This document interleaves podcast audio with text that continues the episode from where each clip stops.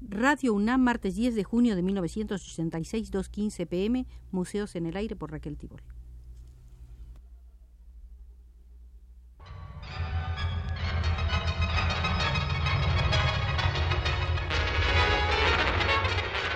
Radio UNAM presenta Museos en el Aire. Un programa a cargo de Raquel Tibol, quien queda con ustedes.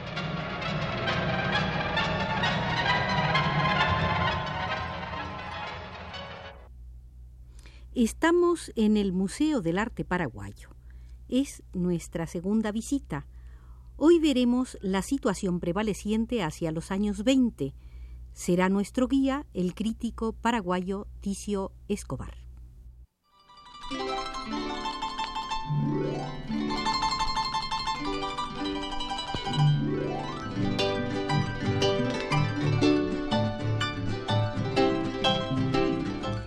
La década de los 20, la Sociedad de las Naciones se dirigió al gobierno del Paraguay solicitando informes acerca del movimiento cultural en el país. El ministro de Justicia e Instrucción Pública encomendó al jefe del Archivo Nacional, doctor Viriato Díaz Pérez, la elaboración del informe. El estudio fue presentado a Henri Bergson, presidente de la Comisión de Cooperación Intelectual de la Sociedad de las Naciones en 1924. En primer lugar, el escrito mencionaba el hecho de que en el Paraguay el desenvolvimiento artístico tenía un ambiente poco favorable para producir de manera similar al de otras naciones del continente, ya que había tenido obstáculos mayores debido al deplorable aislamiento geográfico, agravado con el aislamiento espiritual que engendraran las repetidas dictaduras, así como las trágicas consecuencias de la guerra de la Triple Alianza. Los centros de educación artística y el museo no contaban con apoyo oficial adecuado y carecían de estímulos. Por su parte, el público se interesaba secundariamente por los asuntos del arte debido a la escasa divulgación de la enseñanza estética.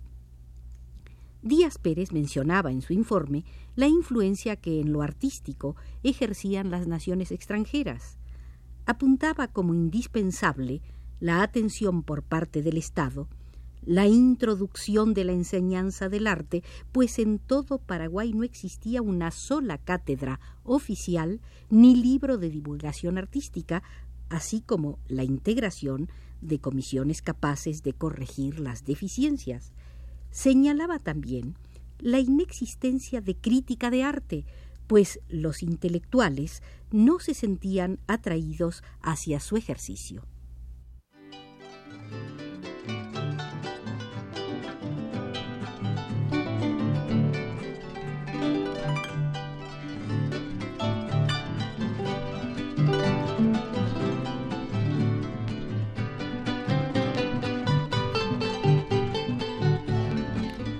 Organismo privado, el Instituto Paraguayo, el que organizó el primer concurso para otorgar becas ofrecidas por el gobierno italiano. Ganaron las becas los pintores en cierne, Alborno, nacido en 1877, muerto en 1958, Samudio, nacido en 1880, muerto en 1935, Julián Sánchez, de corta vida muerta a los 28 años, nacido en 1880, y Colombo, nacido en 1882 y muerto en 1959. De esta misma generación, pero por su cuenta, viajaron a Europa varios artistas paraguayos, Andrés Campos Cervera, Modesto Delgado Rodas, Amadeo Peña y Francisco Almeida. Estos jóvenes aprendieron en Italia un sentido clasicista del retrato, una concepción escenográfica del episodio histórico y una visión anecdótica del paisaje. En general, estos artistas comenzaron desarrollando cierto academicismo confusamente mezclado con los rasgos de sistemas románticos o realistas no bien digeridos. Cuando los becarios regresaron en 1908, la situación pictórica en el Paraguay comenzó a cambiar. se empezaron a usar elementos y técnicas provenientes del impresionismo y posteriormente se introdujeron algunas tímidas soluciones posimpresionistas. Muchas obras de Samudio y Alborno, algunas de Colombo y no pocas de Delgado Rodas, utilizan pequeñas manchas y pinceladas cortas y sueltas y suponen una concepción más dinámica de la luz. Pero en el Paraguay, los principios del impresionismo, o mejor ciertas técnicas suyas, no llegan a cuestionar la estructura del naturalismo, sino que se inscriben con naturalidad en ella, apuntalando las imágenes, modelando las figuras, subrayando contornos y sugiriendo puntos de fuga. Cuando Samudio, Alborno y Delgado Rodas usan pequeñas manchas y dividen el tono, están introduciendo elementos pictóricos más dinámicos y espontáneos que los utilizados por las convenciones académicas, pero esos elementos están aún sostenidos por el armazón tradicional de la perspectiva fija, la línea contorno y el modelado. Los paisajes de Samudio, por más que se construyan con toques rápidos y colores divididos, no suponen la preocupación por la mera visualidad característica de los impresionistas. Pero es indudable que la mayor soltura en la aplicación de los colores y la mayor libertad en el uso de esos colores constituían al menos un mínimo adelanto con respecto a la rígida y estancada imagen naturalista. Este impresionismo nativo posibilitó a veces una elemental actitud interpretativa ante el paisaje basado en medios propiamente plásticos.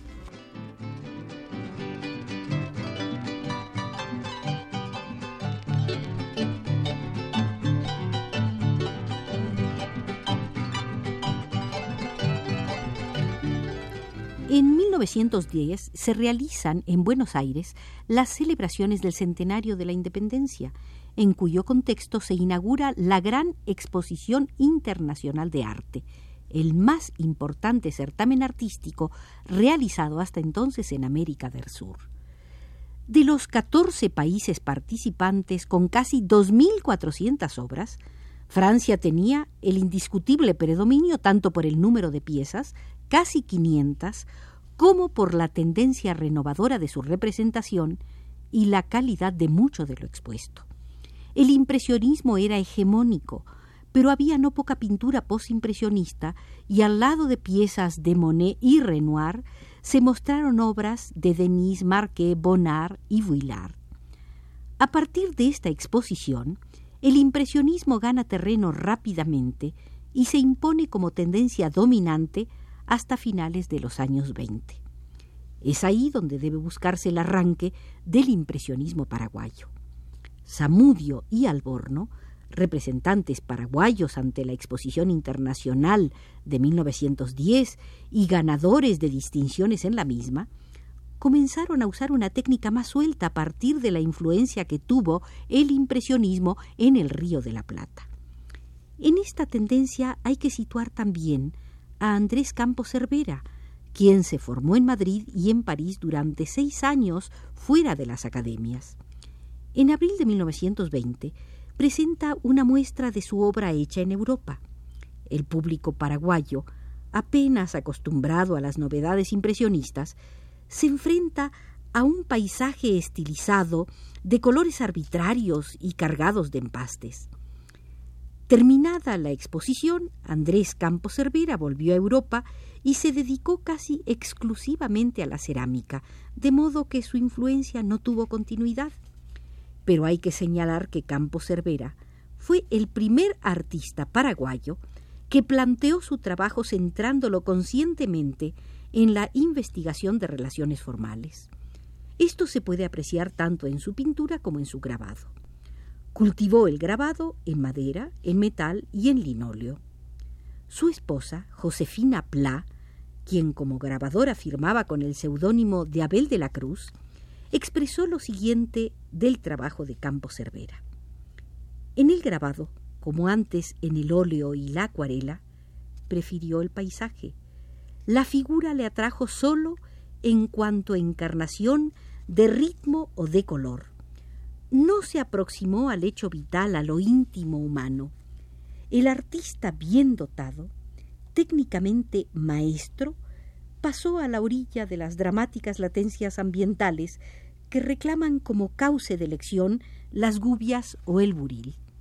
No descendió, sin embargo, al pintoresquismo anecdótico que con rara excepción sentencia la obra de los artistas paraguayos. Sus obras persiguen la construcción rítmica, la forma y el color per se y las impregna de un penetrante lirismo.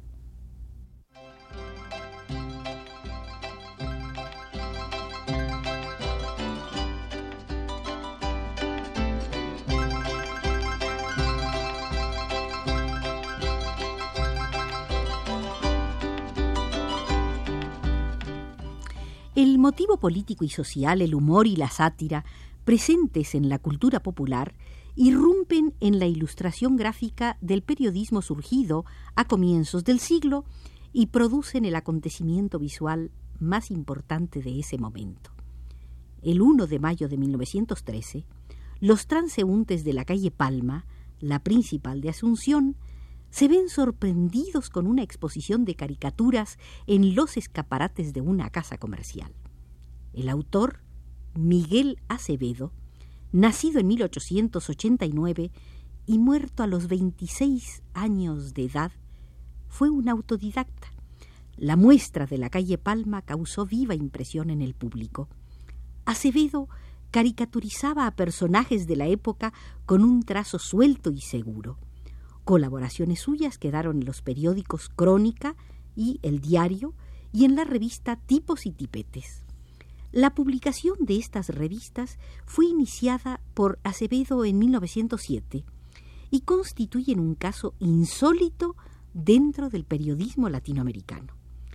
Son ejemplares únicos, cuidadosamente escritos y dibujados a mano durante años que circulaban de mano en mano y volvían luego al archivo del autor.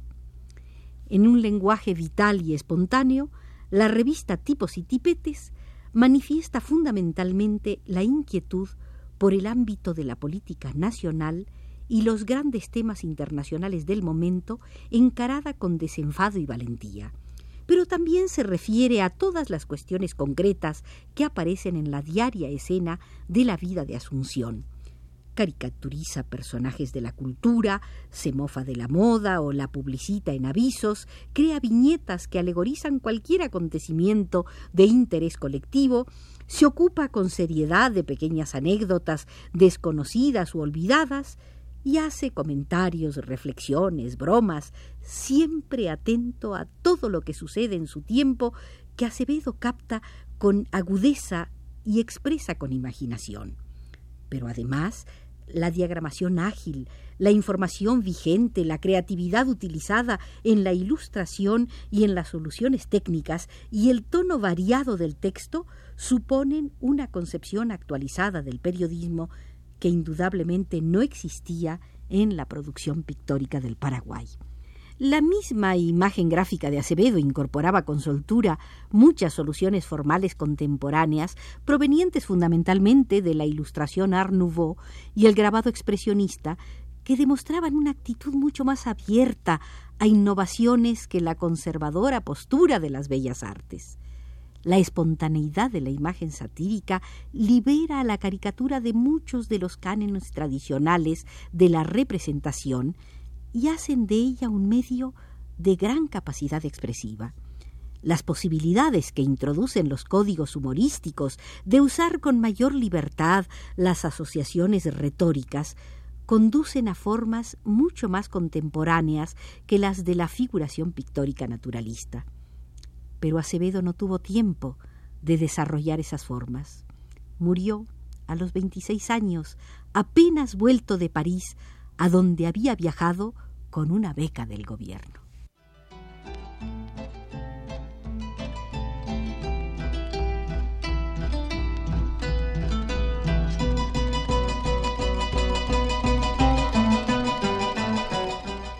Con las imágenes del caricaturista Miguel Acevedo termina nuestra visita de hoy al Museo del Arte Paraguayo, donde contamos con la conducción del crítico Ticio Escobar. Nos asistió desde los controles el técnico Arturo Carro.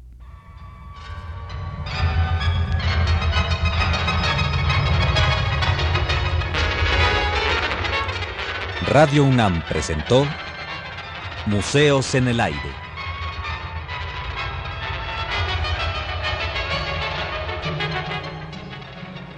Un programa de Raquel Tibol.